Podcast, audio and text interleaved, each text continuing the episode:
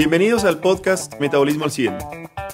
Soy Ricardo Rosero, médico internista y endocrinólogo. Aquí encontrará información médica para optimizar su salud y bienestar. Muy buenos días, muy buenas tardes y muy buenas noches a toda nuestra audiencia de Metabolismo al 100. Eh, hoy una noche más desde Bogotá, esta noche con un frío increíble, aunque la luna está totalmente llena y linda. Nos acompaña para hoy un nuevo tema. Vale, ¿cómo estás desde Barranquilla? Espero que no esté haciendo frío ya. Todo muy, muy bien. Qué rico estar aquí otra vez y, y hoy la temática está espectacular, entonces estoy súper emocionada de compartir con todos. Así mismo es. Eh, desde San Salvador, El Salvador, nuestro director, Caluca, ¿cómo vas? Ricardo Vale, un gustazo de saludarlos desde El Salvador, saliendo de mm, un proceso de gripe, eh, todos los exámenes en, orden, así que no se preocupen, estoy súper bien, pero si me escuchan un poco más ronco de lo normal o un poco más gangoso de lo normal, pues ya saben qué es, qué es lo que ha pasado, pero no, no quería perderme este tema. El que sí se lo perdió fue Sí, Eder. Tengo que excusarlo a todos. Desgraciadamente perdió, perdió Missing in Action. Sí, sí, sí, sí, sí. Él, él, igual que el Barça, perdieron. Eh, entonces, nada, pero hoy tenemos una excelente invitada que nos va a dar todas las luces del mundo. Ella es María José, ella es psicóloga. Actualmente se desempeña en ese rol en la clínica de la Universidad eh, del Norte en Barranquilla. Es parte del programa que coordina Eder y también hace parte Vale. Y nos va a ayudar a dar muchas luces sobre la temática de hoy. María José, bienvenida a este podcast. ¿Cómo hola Ricardo, hola Vale, hola Calu. No, súper bien, ansiosa, emocionada de poder conversar un poco de este tema tan, que será tan en tendencia. Yo creo que lleva siendo tendencia desde que yo soy de la universidad este tema. sin más, sin más preámbulos, el tema se desarrolló y es gracias a ustedes que nos retroalimentan, nos mandan sus mensajes, eh, sea por nuestras redes personales o también por el, por el podcast en, Spotify. Em, y es ese el rol de la emoción para la elección de las comidas se habló y digamos que teníamos alguna en, los, en la trilogía que hicimos de nutricional con Vale, eh, siempre salía como esa tendencia pilas con el placer, pilas que comer rico, pilas el estar en un ambiente adecuado y no llegar a afectar esa parte. Luego, ¿cómo hacer este, este preámbulo? Es desde, desde dónde queremos empezar nosotros. ¿Qué es emoción? O qué es lo que se siente en ese placer, qué es lo que, es lo que cada uno de nosotros, imaginemos un plato, el que más nos guste, ¿cierto? El plato costeño o árabe que la otra vez estaba hablando, vale, súper sencillo de hacer. Eh, o las popusas y la, parrilla de cal. Intenté el babaganush esta semana. Deli. Ajá, y. Espectacular. No hubo placer, ¿Eso Ajá. El babaganush, ¿nunca has oído, nunca has oído hablar del babaganush? No. Vale, tenemos que, tenemos que, eh, el tenemos que abrir, un podcast de recetas exóticas fáciles de hacer. No, eso es súper, súper fácil de hacer, va súper de la mano. Sí. no, la preparación sí es sencilla, pero claro, el nombre suena exótico, pero en realidad la preparación es solamente procesar cosas. Listo. Exacto. Pero bueno, pero hablemos del placer. ¿Qué generó y qué te acuerdas y para ti qué es emoción o qué es placer relacionado a comida? Calu, con el babaganush. Es babear, es babear, es cuando, cuando te babeas. Sí, es eso. Vale, tú cuando haces todas esas, esas, esas como, como innovaciones desde todo tu background en gastronomía, ¿qué es lo que empiezas a sentir? ¿O, si sientes esa emoción más, más, o es la preparación y la ejecución lo que te emociona más? Mm, creo que son dos emociones diferentes, pero eh, si hablamos específicamente del momento de comer, yo hasta bailo. O sea, a mí la comida me, me, pone en un mood muy especial. O sea, para mí la comida lo es todo. Es la felicidad, es energía, es. No, es. De verdad, a mí la comida sí me, me impacta mucho emocionalmente. Tengo que admitirlo. Vale, pero ¿a vos te pasa eso siempre o solo, o solo cuando cocinas para alguien más o también te pasa cuando cocinas solo para vos? Mm, me pasa eh, más que todo cuando estoy comiendo algo que, que, me gusta y que disfruto. Y eso puede incluir una ensalada, ¿sí? No tiene que ser una hamburguesa para que yo la vaya a disfrutar. Sí, sí, pero, pero más que todo es como el momento en el que ya tengo hambre, quiero comer, o sea, por ejemplo, hoy bailé en el almuerzo porque tenía demasiada hambre y estaba como, mmm, qué rico, como que sí se siente como, como que, no sé, un alivio, como satisfacción, no sé. Para mí es simplemente algo necesario.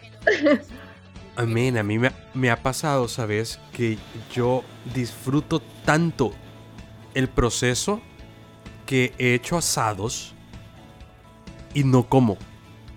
Y lo Eso disfruto increíblemente. Me pasó una vez y yo pensé que jamás me iba a pasar empecé a asar, empecé en el, en, el, en el placer del proceso de darle fuego a ese trozo de carne y compartirlo con los invitados. Y, cuando llegó la hora de comer, es como, marica, coman ustedes. Yo, yo, ya estoy tranquilo, ya estoy feliz, no, no, como mañana. Sí. Te lo juro, Pero fue... verdad no tenías hambre. Eh, Pero no, no, pero no, mira que a mí también me pasa que cuando yo soy quien cocina y, es un proceso de tiempo, llego al momento de comer sin apetito. Me pasa, me pasa lo mismo y le pasa a mi abuela. Ella nunca se quiere sentar a comer los domingos. O sea, nos sirve la comida a todos y es como uno peleando ahí como, pero abuela, siéntate a comer. No, es que no tengo hambre. No sé, no sé si hay otros cocineros por ahí que les pase lo mismo, pero a mí me pasa igual, Carlos. De pronto porque ya mantuviste la sensación de bienestar literalmente la comida es bienestar. Y, es por todo, tanto porque lo pruebas hasta porque lo hueles, porque lo procesas, por todo. Pero Carlos, sí. aquí, aquí antes... Ah, o sea, me ha pasado una vez en la vida. A mí sí me ha pasado. No, no, a mí, a mí, a mí sí me ha pasado y de hecho también en, mi época de parrilla eh, terminaba era es más, aquí viene el tema, porque el placer eh, con las comidas, en mi caso, está relacionado al dulce. Y cuando yo tengo esa sensación de placer, es, es, como esa sensación adictiva, ¿cierto? Estoy estrenando aquí un, un paquetico que encontré en uno de los supermercados cercanos a mi casa, que es chocolate blanco y arándanos pero es una cosa de, de locos. Y es como intentar meter uno y es la textura y los sabores y dulces y, y a mí me pone adictivo. O sea, realmente no quiero parar. O sea, yo creo que podría acabarme todo eso. Luego aquí viene entonces la primera pregunta para la experta, porque ya contamos con esa experta nutricional que por fin hablaba alguien de, desde el conocimiento. Ahora tenemos la experta en esa área de emoción y es, ¿qué es una emoción? ¿O qué, y qué es el placer? ¿Son categorías? ¿O cómo podemos llegar a entender eso? Pues la emoción es algo innato, ¿ok?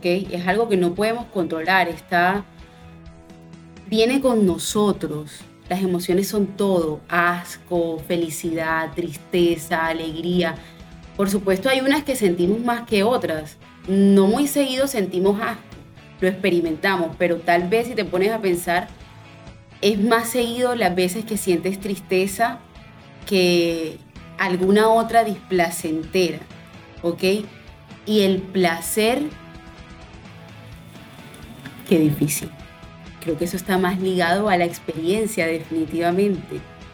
El placer ya es un acto consciente, tú decides también qué te puede dar placer y te puedes preparar para que algo te dé placer a menos que seas un gran actor, creo, y lleves muchos años, no te puedes preparar para que algo te dé tristeza, pero tristeza profunda, conectarte con tu yo interior y que, y que escuchar este podcast te dé tristeza. No, no, no es así. Es algo que no podemos controlar. Hemos encontrado todo tipo de, oyentes, pero creo que ninguno nos ha dicho que le da tristeza, por lo menos hasta ahora. Ahora, yo en la, en la, en la línea, en la línea de lo que tú decís, eh, yo creo más bien que el placer no es controlado. Por ejemplo, o sea, a mí, a mí me, fascina, si Ricardo es para el lado de del azúcar o de lo dulce, yo soy por el lado de la carne. A mí me fascina la carne. Pero, pero no fue que... De la grasa, dijimos en el anterior capítulo. No, porque hay, hay, alguna que no, es, que no está grasosa. Ah, pero dejémoslo en asados. Me fascinan los asados. Pero yo no escogí eso. ¿Me entendés? Es, es, es como, como, como irle al Madrid, ¿me entendés? Es no es, no es algo que, que, Viene contigo, exacto. Ah, o sea, lo tenés y, simplemente. Es las Kardashian. No, no, no, eso sí, eso no, es diferente. Pero no sé, o sea, el, el, tema, el tema del placer es algo que te llega, es algo y, y es algo que más bien que descubrís en el proceso de ir probando probando, ir probando. Y, y, decís, esto me gusta, esto no me gusta, esto no me gusta. Y al final es lo que va forjando quién sos. Sí, qué, qué cosa te gusta, qué te llama, qué no te llama. Eh, eso creo yo. Y, el, el tema de, que al ser humano lo, lo, mueve más el placer que el dolor, eh, creo también que es un punto bastante fuerte. O sea, ¿qué, te motiva a actuar más? Te motiva más eh, ir hacia el lado que te produce placer que hacia evitar un dolor. Pero, Calu, o sea, estoy de acuerdo con lo que estás diciendo, pero mira, ¿qué te genera placer del asado? posiblemente si te lo preguntas son todas las experiencias. la reunión familiar, las risas, el comprar las cosas, el poner... La cerveza. La cerveza exquisita también, definitivamente. Sí. Y ahorita que, que Ricardo estaba haciendo la primera pregunta, yo lo primero que pensé fue, ¿qué hacemos para celebrar algo? Nos Comemos. Comer. Ajá, sí, exacto, exacto, exacto. Comemos. Eh, eh, nos juntamos a comer. Exacto. Seguro vienen más cosas, pero en un matrimonio siempre va a haber comida. En una celebración de un grado siempre va a haber comida. En un cumpleaños sin picada, sale la mamá, no vas a brindar nada para comer? Entonces todo esto... Navidad, Navidad. Total, y Navidad, Navidad es sinónimo de lo que significa placer y abundancia todo esto va generando como goticas y goticas que van sumando al placer, pero que a la final son conscientes. Tú eliges qué te gusta, qué no te gusta. Pero aquí, aquí, bueno, voy a hacer aquí como acotaciones para ver si es que después esto se puede volver a, a enlazar. Desde lo endocrinológico, glándulas y hormonas, uno podría decir que simplemente son picos, placer, y, eh, placer sobre todo, picos de neurotransmisores asociados a em, emociones positivas. Y emociones son esos, lo que mencionaba tal cual María, que es como, como, como la, la respuesta cognitiva directa. Ahora bien, antropológicamente hablando, yo quiero desentonar con ustedes, como siempre, busco yo hacerlo, en cuanto a que nos reunimos a, comer. Antropológicamente hablando, hay estudios que el placer se genera por sí mismo en la congregación. Y la congregación se utilizaba sobre todo a través del fuego, entendiendo calor y protección. Muchas manadas hacen lo mismo, ¿cierto? Simplemente el tener el contacto, todas esas cosas. Luego, a eso le estamos poniendo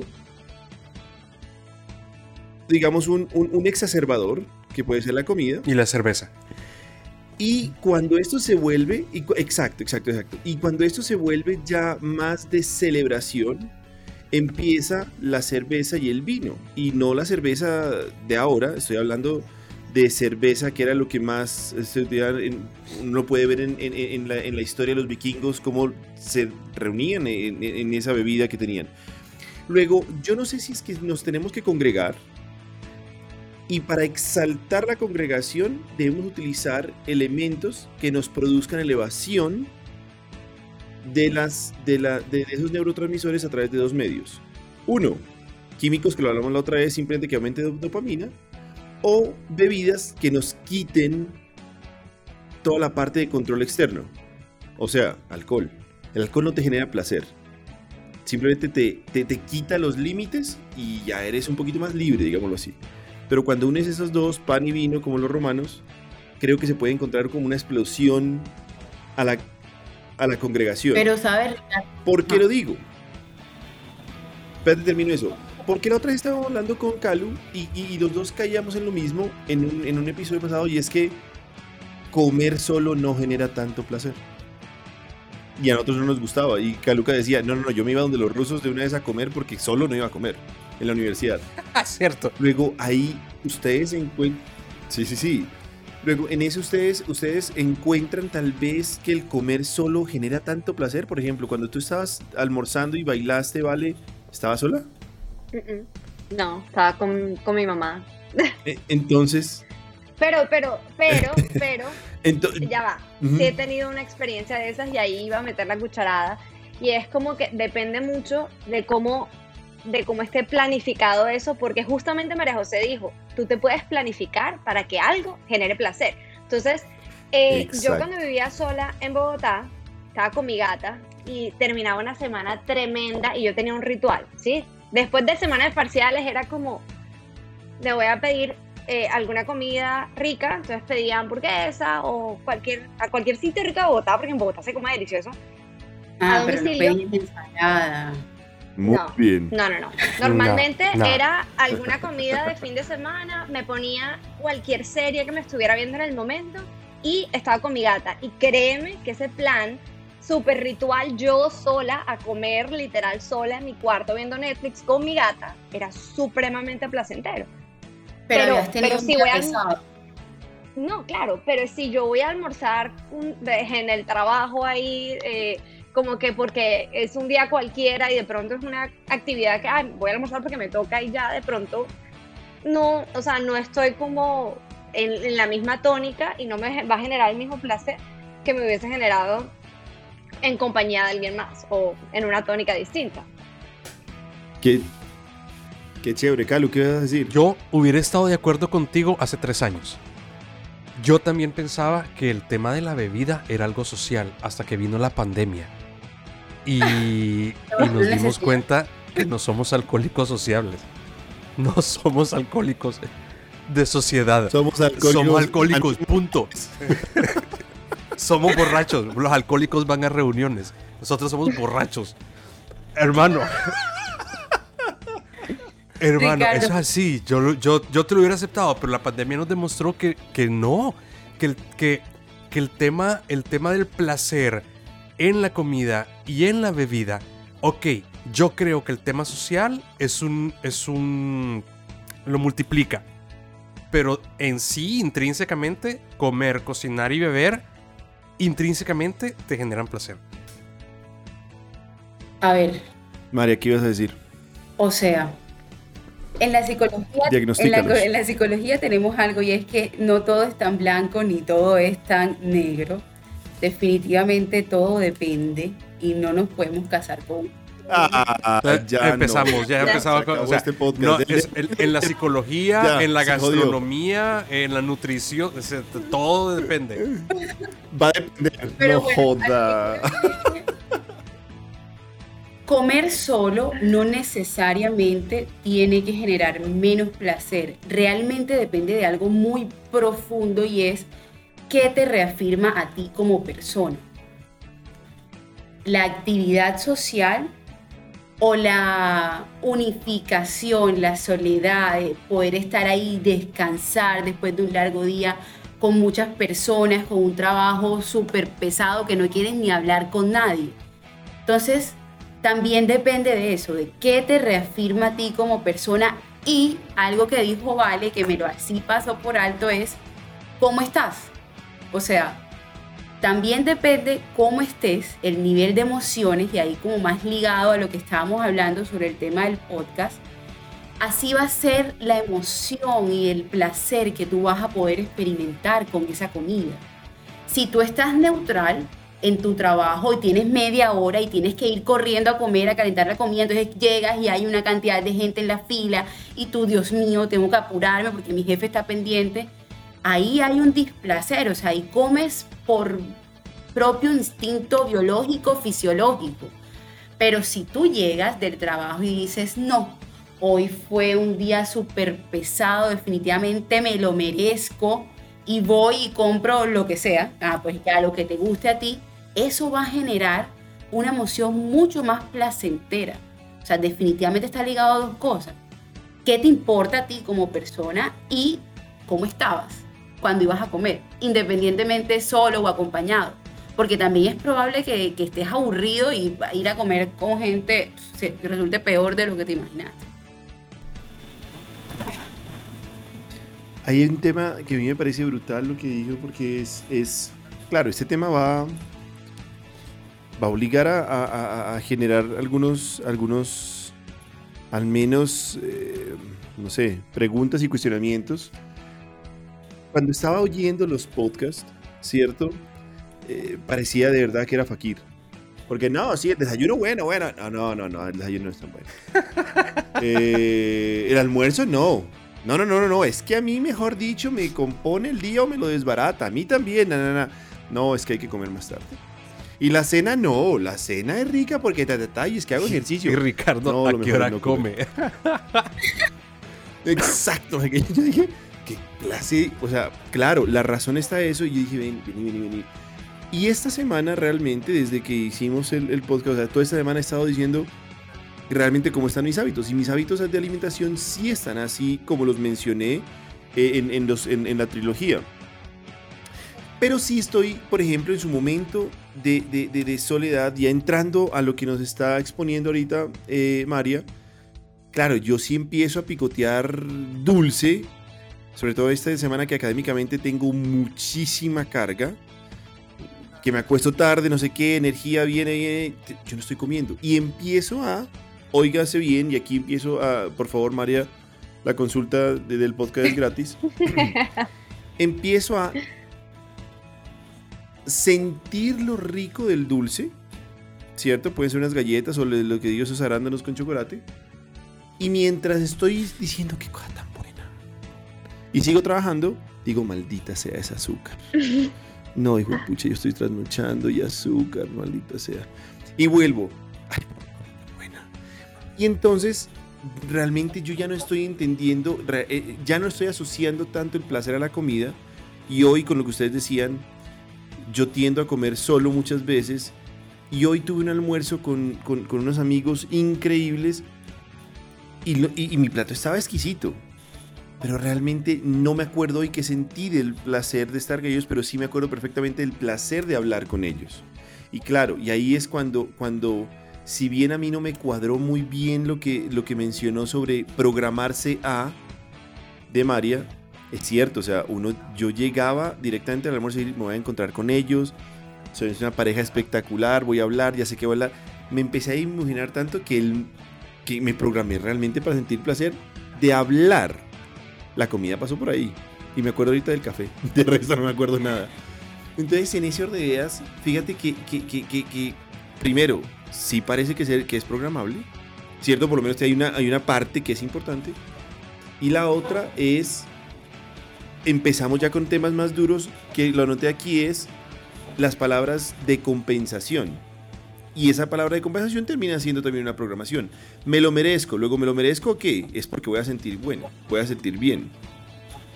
Y eso es una, algo que, que se escucha mucho en Pero sabes, Seguro, María. También es porque uno no repite nada que, o sea, uno lo prueba la primera vez, ¿cierto? ¿De dónde aprenden las personas a que cuando estén tristes van y se compran un postre o un pote de helado?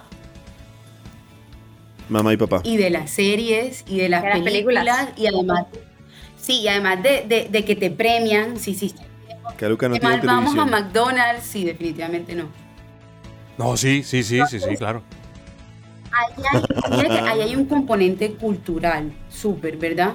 Entonces, ¿de dónde sale eso? De la, cultura. Pero aquí ya aprovechando que Ricardo medio mencionó cositas así neurológicas, también sale de, de la respuesta orgánica que tenemos, neurológica. Hay algo, una palabra, mi palabra favorita es triptófano. ¿Saben lo que es el triptófano? Mm, Sí. No. Un componente claro de la dopamina. ¿Ah?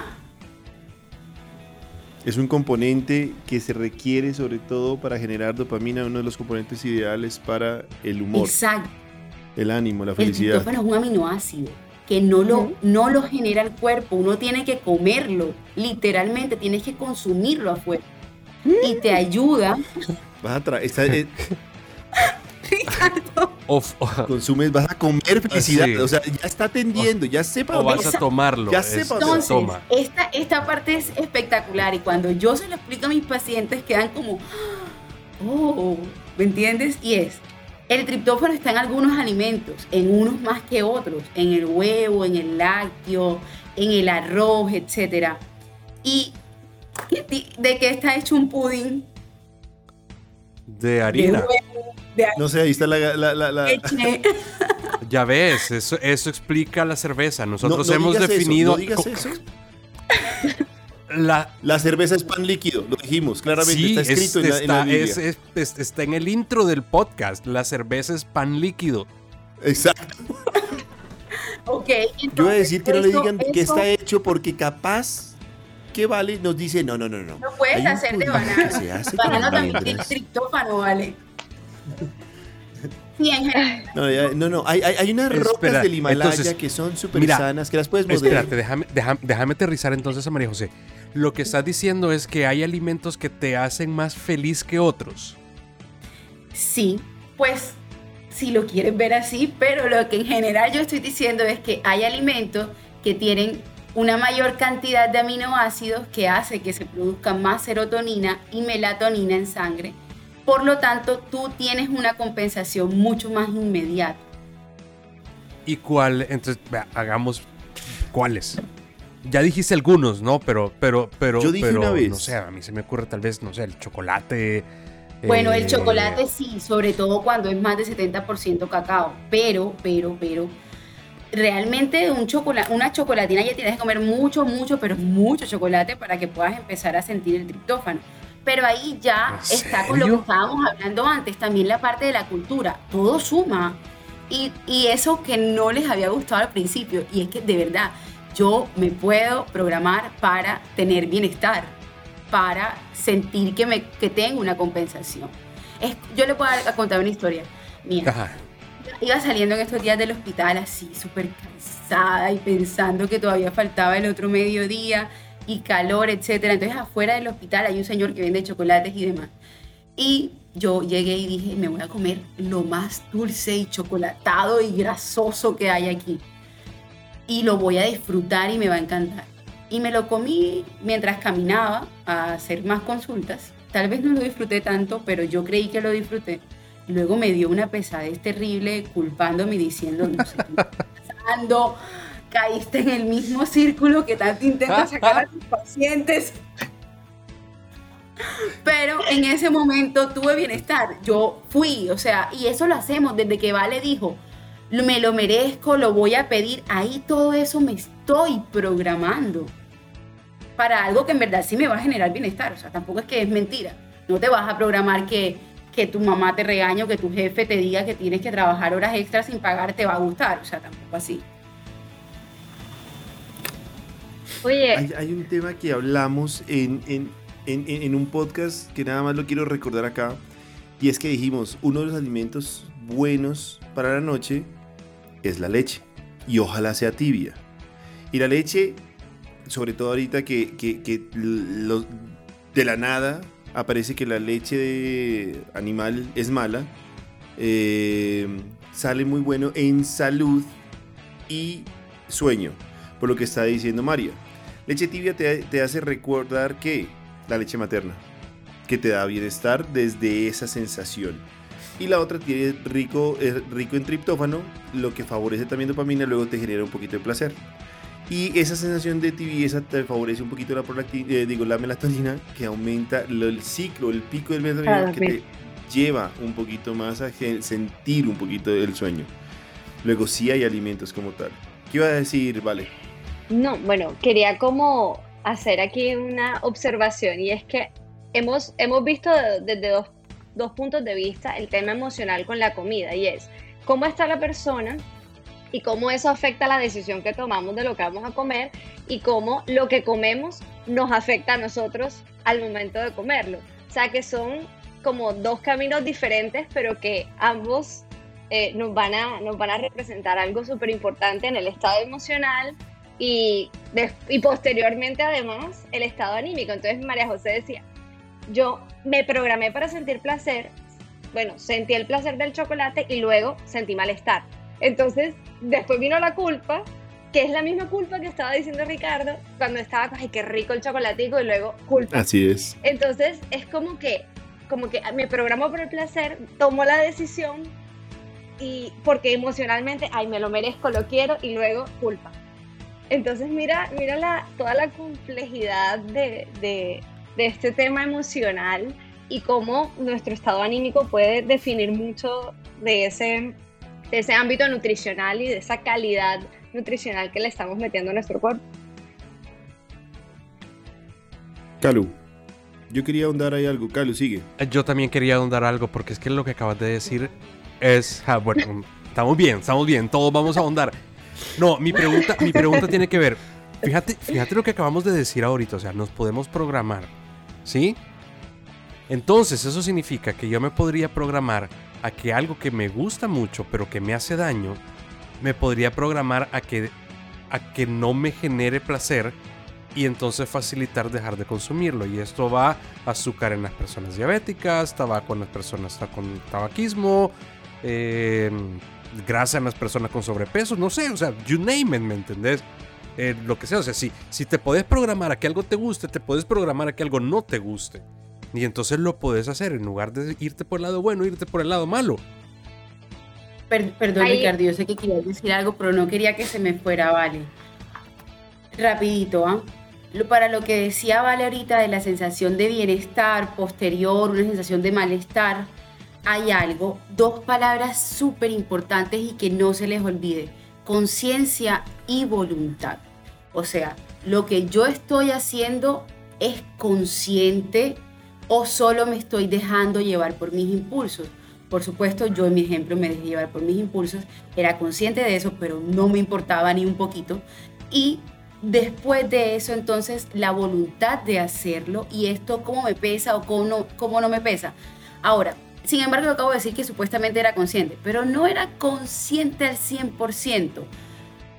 Solo era como, como una respuesta inmediata, ¿sabes? Como cuando estás en la discoteca Calu, por ejemplo, me imagino, que cuando estás en la discoteca y estás súper emocionado y dices, ay, no, la siguiente, un tarjetazo, no pasa nada.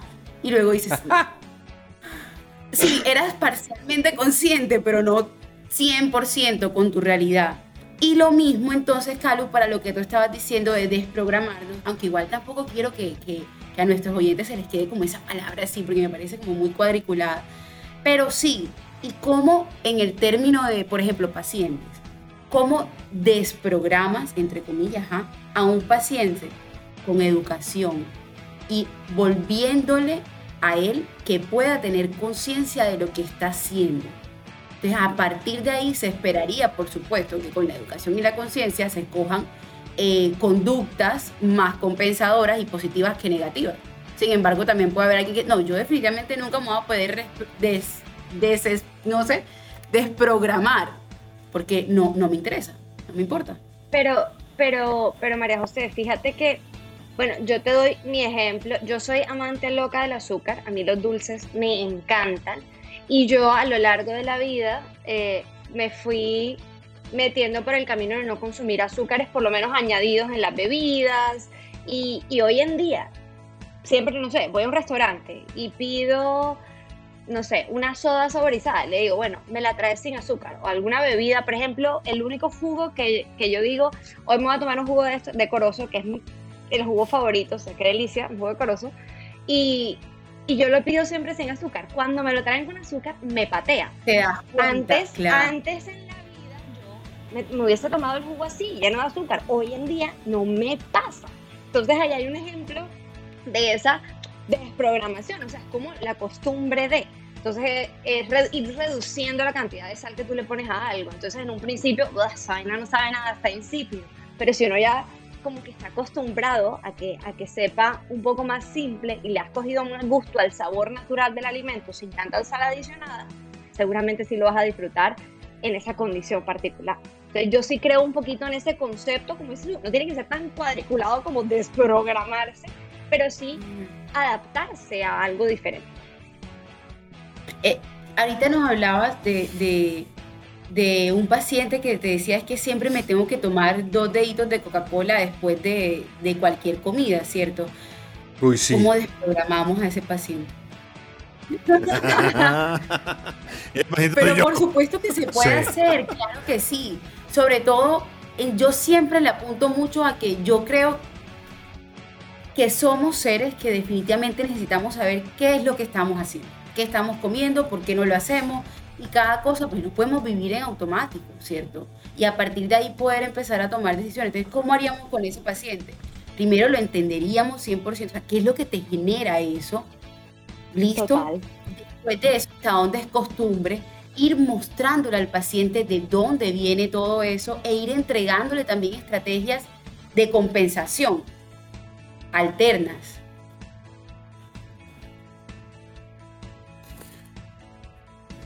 Ah, se quedaron pensando. sí. Sí. Ricardo está, Ricardo está callado. este tema de la psicología. Te estás, te estás desprogramando. No, no, no, no, no, no. Yo, yo, yo realmente. No sé, no sé. Yo, yo, yo, yo voy a hacer lo mismo que hizo Eder para el próximo capítulo. Voy a pretender estar enfermo para no sentirme que tengo que asistir a consulta con María José porque empieza a decir unas vainas que, ay, como que me dolió, como que algo pasó por ahí. Entonces me ha pasado, y por eso estoy callado. Pero, pero, pero ven acá, hay, hay, hay, hay temas que empezamos a, a, a, tocar. La programación, y me acuerdo una, una experiencia muy buena en Estados Unidos de una clínica que maneja la obesidad como una adicción. Entonces hacen el mismo tema de todas las adicciones, que es terapia grupal, que es exposición, que es racionalización, que es darse, bueno, ¿cierto? Llámese adicción a tabaquismo, a alucinógenos, lo que sea. Entonces, claro, y ahí también puede ser esa, esa, esa, forma de afrontar ciertos, ciertos miedos. Pero al mismo tiempo está, al fin y al cabo, la comida termina siendo el flotador que nos mantiene... A salvo ante no saber, entrar en incapacidad o desconocimiento de saber reaccionar adecuadamente a emociones negativas. ¿Cierto? Luego hay un término que se acota que es comedor emocional o hambredónica, de acuerdo al texto que quieran. Preparando este, este podcast y leyendo un poquito más, hay estadísticas que son muy, muy, muy chéveres de hambre emocional o de comedor emocional y me voy, ojo con este dato, que quiero leerlo así. ¿Listo? Miren, dice, el estudio proporcional en adolescentes, distintos sexos, muestran que el 26% de las personas normopeso, de peso normal, ¿cierto?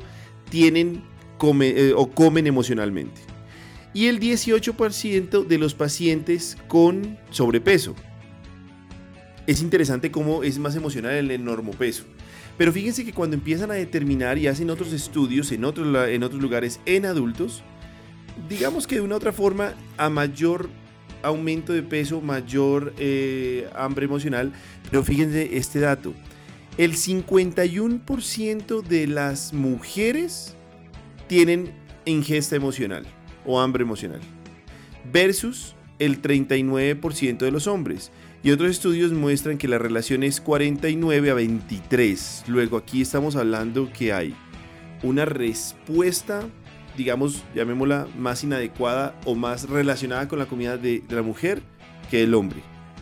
¿Será porque no tienen otras formas de adaptación, llámese ejercicio, alcohol, sociedad? Ricardo, y parte del complemento que quería poner eh, en lo que estaba diciendo eh, Vale de la culpa y culpa y culpa. Ojo que además de nosotros de pronto sabemos lo que puede ser dañino del azúcar refinada a grandes cantidades. Pero ojo que la gente a veces no piensa en el efecto inflamatorio de ciertos alimentos, que es lo que nosotros pensamos, sino es en el patrón social.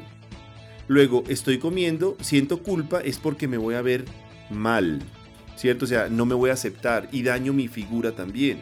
Entonces yo tengo que estar súper flaca, huesuda y toda esa vaina porque si no, no soy linda y nadie me va a querer de esa forma.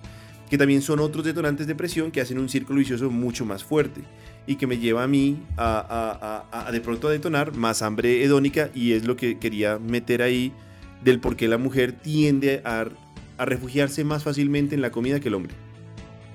¿Qué ibas a decir, María? Que es, un tema súper complejo. ¿ah? Ahí entonces nos podríamos ir a, a otra partecita del árbol y es, por supuesto, todos sabemos aquí que está confirmado que la obesidad está asociada también con algunas enfermedades psicológicas, tales como la ansiedad y la depresión. ¿Qué fue primero la gallina? No, no sabemos todavía. Si primero fue la ansiedad y la depresión y después la obesidad, o sea, no sabemos. Pero de que van junticas de la mano en la mayor em, en, la mayor cantidad de casos, eso es confirmado. Ahora, ¿qué genera realmente el hambre hedónica, el hambre emocional? Es la afectación emocional de la ansiedad y la depresión no manejada o es realmente la obesidad. No lo, no, como que no podemos desvincularlo. Además, también está confirmado que hay más enfermedades eh, tipo psicológicas, específicamente en la depresión, en mujeres que en hombres. Entonces podríamos decir que también es probable que vaya por ahí la cosa. Ahora, Ricardo decía, ¿será que no tienen otro tipo de compensación? Definitivamente eso es una parte indispensable. ¿Por qué? Es que no nos, o sea, aunque queramos, no nos podemos desligar de las neurociencias solo usemos el neurotransmisor de serotonina. ¿Cómo lo liberas? Con meditación, comiendo, haciendo ejercicio, ¿cierto? Sexo. Sexo, por supuesto. Eso va en comida. y si hay unos, hay, hay algunos que van a tener un, un éxtasis mucho más inmediato que otros, pero hay otros, como por ejemplo el ejercicio, que es más duradero. Y por supuesto que si es un paciente que está haciendo ejercicio, si tú eres una persona que hace ejercicio, vas a sentir, sí, que aumenta el hambre por todo el gasto energético y demás, pero también toda esta parte de los dulces y de eh, el hambre así como, como atracones y demás, va a disminuir, tanto porque sabes que la estás embarrando, como porque realmente tu cuerpo no te lo está solicitando como tal, a menos claro que lo que decíamos antes, tengas un pico emocional muy significativo. Calu, ¿ibas a decir algo?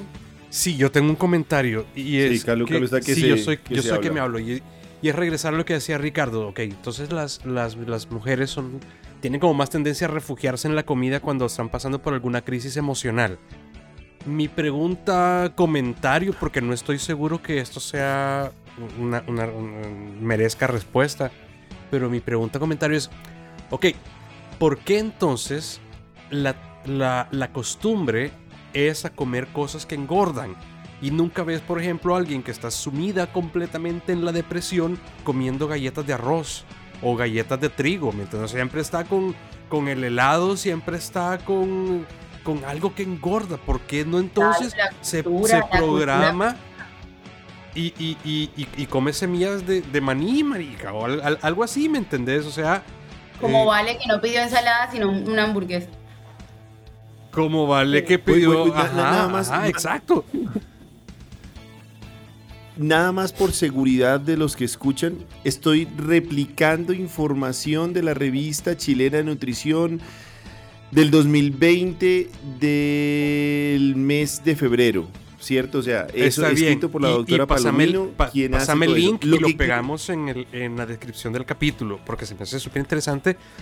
Vale, que quienes te quieran echar piedras a ti ahora y que quienes estén dando antes no, exacto, de, que no voy a decir ahora que soy machista y que por eso y que agarren el muñequito tuyo, sí, para, para clavarle los, los alfileres que vayan antes a, a consultar la bibliografía. aprovecho Aprovecho para decir que ya el muñequito de Ricardo Rosero para hacer vudú ya salió al Está- mercado, y- si lo quieren sí, comprar y- ustedes. y- exacto. Si usted lo está haciendo en casa, recuerde que los lentes son negros y, está, y, un poco panzo.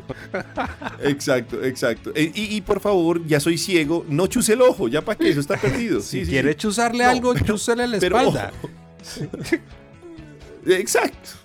No, entonces, en- en- en- Ven, yo quiero decir algo ahí. es súper interesante lo que dices. Es súper interesante lo que dices porque es, es- es tal cual. Lo único que quiero complementar, evidentemente aquí está la, la- la experta que es María. Sin Y es que- presiones. En, Gracias. en- es la mejor de todas. Premio Nobel, además. No. Entonces, el, no, hay que entender que la enfermedad psiquiátrica ya per se es un estado de no control. O sea, yo no puedo decir, ah, ¿por qué el- el- la depresión mayor entonces no se, no se programa? Porque es que la, la enfermedad per se te limita cualquier tipo de respuesta. Y esa es la enfermedad. La enfermedad no es estar triste. ¿No sí? La enfermedad es no poder salir de ella. Entonces de ahí pierdes el Sí. control. Es lo mismo que un, manía, que un no lo maníaco. sabía. Ah, no, no, no, es que nada más le dio por... Es, es- es una, es una vaina que nada más le dio por hacer una locura. No, no, no, no, no, es que se desrealiza.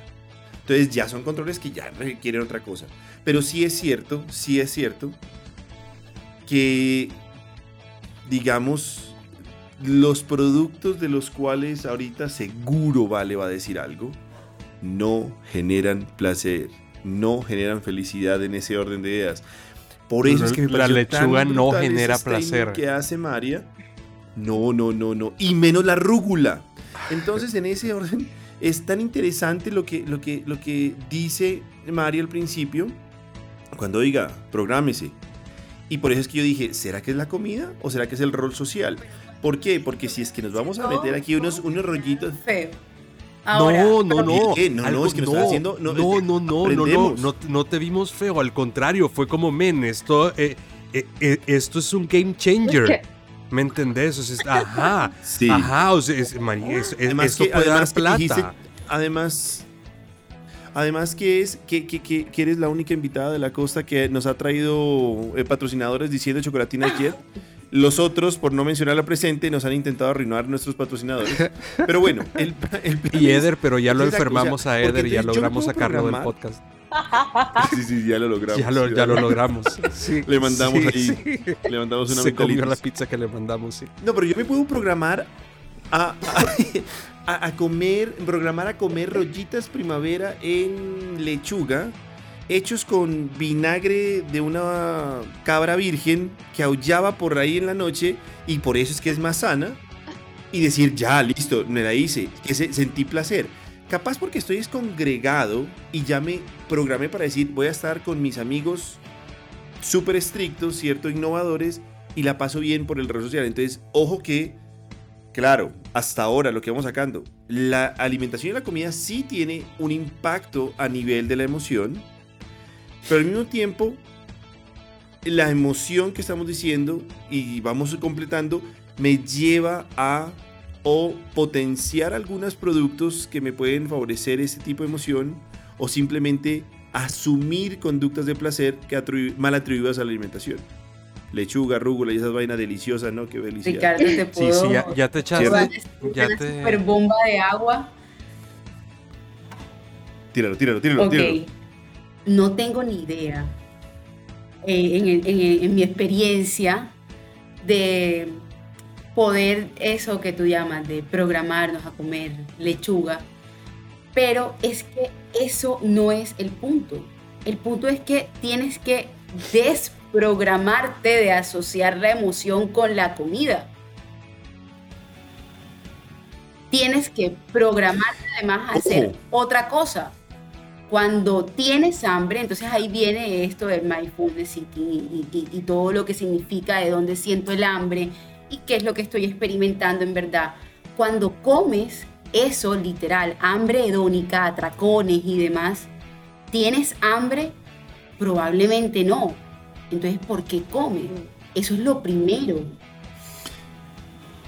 Ojo que, que- que- que yo estoy 100% de acuerdo contigo y eso fue parte de la discusión y aquí lo que voy a hacer es quedarme callado porque los que deberían hablar son los que me gritaron la anterior vez diciendo que es que comer es un placer. Luego, por favor, el parrillero y la gastrónoma hablen, porque hay que quitarle el placer a la, asociación de placer y comida. Ese fue el statement de la experta. No, no, no, no, no, no, ya va, ya va. Porque es que una cosa es que tú únicamente, únicamente quieras comer cosas placenteras, y digo entre comillas placenteras, que mucha gente considera que solo son las comidas rápidas, los postres, la pastelería, o sea, eso no es la única comida placentera. O sea, uno tiene que convertir un plato con mejor calidad nutricional en algo placentero. Ese es el camino. Sí, que es lo que dice María José un poquito, es aprender a encontrar en un camino diferente el mismo placer y disfrute. Y ojo, no se trata de dejar de comerse la hamburguesa, pero es que la hamburguesa no te la puedes comer todos los días, todo el día. Y a punta de Coca-Cola, porque es que no, es que a mí la Coca-Cola me da mucho placer. A punta de papas fritas, porque eso me da placer. A no, o sea, definitivamente en algún punto el cuerpo te va a decir, eh, por favor, dame algo diferente porque esto no me está nutriendo. Pero, ¿cómo le pedimos a una persona que, que tiene una asociación emocional tan arraigada a ese alimento que simplemente empiece a desconectar esa, esa única idea de placer para poder vincularla con algo un poquito más saludable. Y es que Yo te digo cuándo. Yo te digo, sin ser médico, sin ser el que menos sabe acá del tema, yo te digo cuándo. Cuando le hace daño, cuando le empieza a hacer daño. Una vez le haga daño a esa persona, lo, deja de comer. Mi esposa. pero a veces ni siquiera. No, Mira, te voy a contar, te voy a contar una anécdota. Mi esposa. Adelante, Wendy. El Burger King. Pero lo ama de unas formas insospechadas.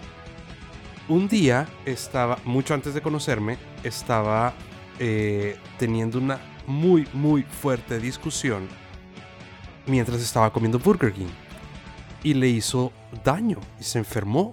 Y entonces ella pegó las dos ideas y no pudo volver a comer Burger King hasta que llevaba como cinco años conmigo. Una cosa así. Entonces te di... La rehabilitaste y la volviste a... Algún día, algún día te voy a enseñar cómo se hace eso, No es, no, es tan fácil.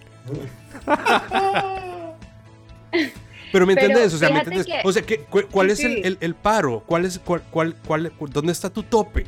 Tu tope está... Pero, en el momento en que te empieza a hacer daño. Yo cuando voy a dejar de fumar, marica, cuando empecé a escupir eh, los bronquios. Sangre. pero, no, quise decir eso. que ya cuando estés en las últimas. No. Lo que pasa, Calu, es que en ese caso fue como una experiencia traumática, ¿sí? Eh, te puedo decir una experiencia personal mía. Yo me intoxiqué una vez con un sushi y yo no pude comer sushi después de eso, como por un año y, larguito. Y después, hoy en día ya como sushi. O sea, es como que está, es una conducta, o sea, un rechazo asociado a una mala experiencia. Pero, sí, pero entonces, mira, me llega la persona, este es típico, con el colesterol super alto. Y yo le digo, como bueno, vamos a hacer esto. No, soy malísimo para hacer eso. Ay, a mí no me gusta esto. Eh, no me quiero. Y entonces yo digo, ¿a quién carajo vienen a la consulta si no quieren hacer el cambio de conducta? Entonces ya tiene, o sea, le pueden dar infarto mañana, pero no quieren y no están dispuestos a cambiar las conductas porque no pueden desvincular eso, o bueno, no es que no puedan, más bien no quieren. Que les dije ahorita, a ver si sí me prestaron atención. Yo, yo, yo, conciencia y voluntad. Profesora, ¿me regala la nota? no, estás, estás, pero juiciosísimo. Estoy impactado, estoy impactado. Eso es súper importante. Ahora, chicos, nos quedan cinco minutos. Dale, vamos a, a, a sentar lo que hemos hablado. Por supuesto, es un tema increíblemente amplio y donde posiblemente podríamos demorar horas y horas y horas y hay personas que estudian esto muchos años. Ahora, definitivamente lo sabemos tanto a nivel biológico, ¿verdad? Neurológico, como a nivel cultural, hay una asociación emoción y comida. ¿Listo? No tenía ni idea cuando empezamos este podcast que la, que la palabra programación iba a hacer tanto énfasis en esto, pero bueno, está bien, vamos a usarla. Ahora, eso lo único que nos da una posibilidad de que no somos presos de nuestra mente, no somos presos de lo que creemos que nos gusta y que queremos. Definitivamente podemos desaprender y coger nuevos gustos, coger eh, nuevas experiencias que nos generen bienestar. ¿Lo puedo hacer solo? Mm, tal vez, tal vez necesites ayuda de profesionales, es lo más seguro, porque esto de desaprender y volver a aprender no es algo que uno se dé cuenta así como que solito, a veces necesitamos que alguien más nos ayude. Entonces, por supuesto que lo podemos hacer y debes tener conciencia de lo que tú estás haciendo y voluntad de realmente querer hacerlo. No solamente la voluntad la da porque es que tengo el colesterol alto y puedo sufrir de... No, la voluntad puede ser cualquier cosa, o sea, hasta el matrimonio de tu hija o, no quedarle mal al profesional o, decirme a mí misma que lo puedo hacer.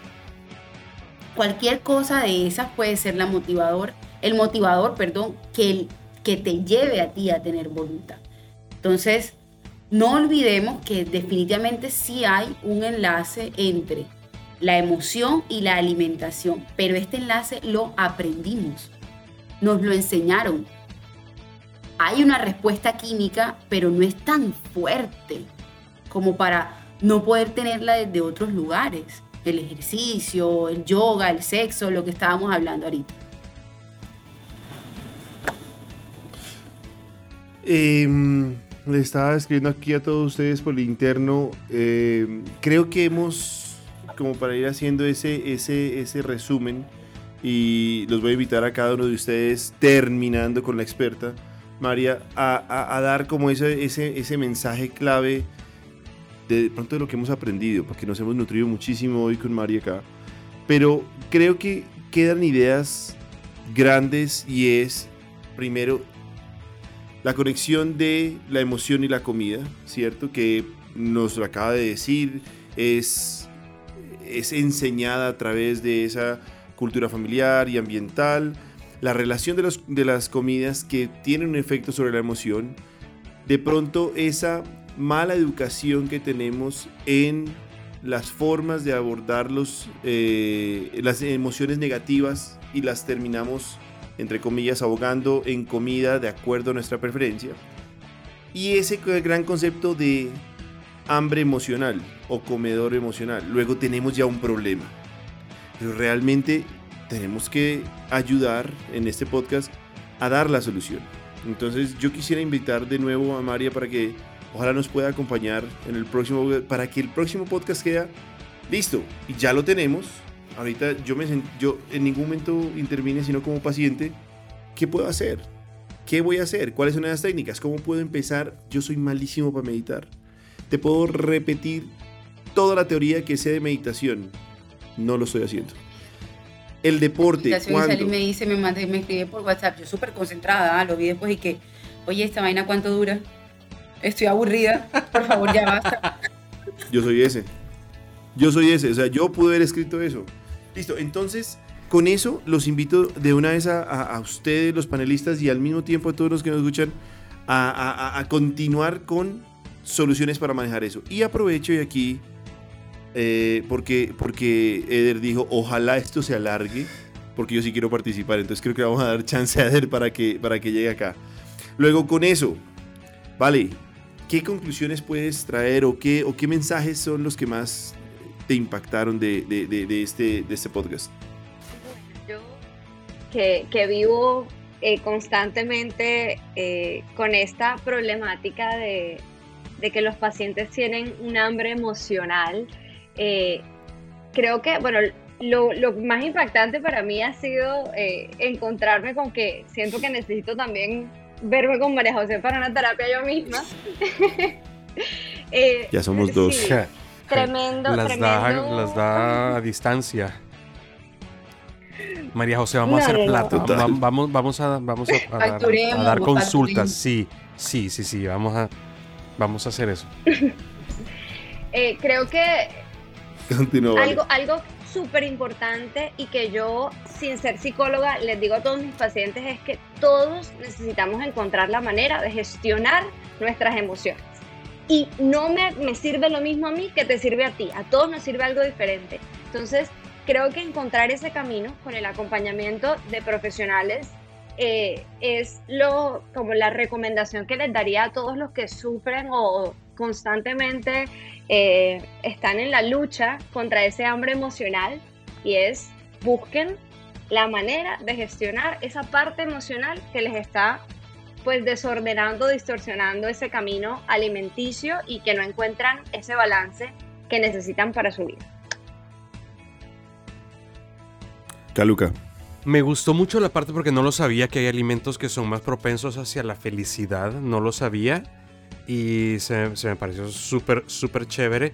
Eh, me gustaría que ahondáramos un poco en, e, en, ellos también en el próximo capítulo, tal vez eh, yo me puedo comprometer a buscar algunas recetas que incluyan estas, e, estos alimentos y compartirlos con las personas. Miren, si usted, no sé, en algún momento en que quiera sentirse mejor o tenga algún invitado que quiera que especialmente se sienta cómodo en su casa, puede hacer 3, 4, 5 cosas. Eso me pareció brutal.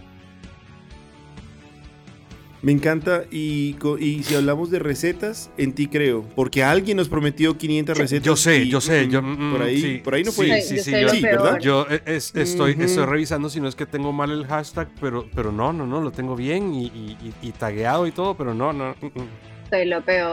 Soy lo peor. No, de hecho, de hecho me, me, me, me, acerqué, me acerqué a recursos humanos de, de, de, la clínica del norte, de la Universidad del Norte para ver si es que realmente estaba asociada a gastronomía, porque ya dije, se nota que es muy buena nutricionista, pero, pero ¿qué pasó con esa parte de gastronomía? No, nos dejó ahí. Mira pero no, resulta que sí es. Entonces, no, es, incumplida. No, mira mi redes, María. No, no podía hacer contenido, perdón. María, ¿Qué nos puedes ayudar como experta? Y por favor, comprométete con nosotros para dar solución a este problema que ya enmarcamos. Por supuesto que sí, pero antes principalmente quiero ser como una voz de aliento y de compañía, porque a veces sentimos mucha desesperanza. Que, que, que es algo que llevamos mucho tiempo y que ya no lo vamos a poder manejar y que soy malo para esto y no importa todo lo que yo haya intentado y demás. Y para empezar no es tu culpa, realmente es culpa de la historia, pero, pero, entendiendo esa parte, entonces ya puedes entrar en algo que se llama una acción voluntaria y empezar a hacer cosas que muy probablemente vamos a estar hablando más adelante, pero por lo pronto te puedes hacer las preguntas de cuando voy a comer, ¿qué es lo que quiero? O sea, realmente, ¿qué quiero? Entonces ahí dirán, pero ¿cómo así, María José? Eso no es una respuesta. No, ok, está bien, piensa. ¿Qué quieres? ¿Quieres sentirte bien? ¿Quieres llorar? ¿Quieres, em, no sé, qué es lo que quieres? Y a partir de eso, ¿qué es lo que quieres? Vas a encontrar tu motivación real y es donde realmente puedes empezar a actuar. Luego, la invitación para este crew al menos es la pregunta de, de, comer, ¿qué quiero? ¿Qué quiero? Y después vamos a comer. Sí, pero creo que hemos llegado a este, a este nuevo mi ser interior, con mi, con mi persona, con mi Ricardo humano. ¿Cómo así no soy humano? Ven, yo, yo te puedo decir, Caluca quiere quemar un libro al cual odia. Pero bueno, ese, ese ya nos lo ha dicho muchas veces. Bueno, muchachos, hasta dentro de ocho días y espero que nos haya generado esa curiosidad de, empezar a entender un poco más la emoción. Gente, muchas gracias. Nos vemos dentro de ocho días. Un abrazo a todos. Chaito, que descansen. Bye. Chao a todos.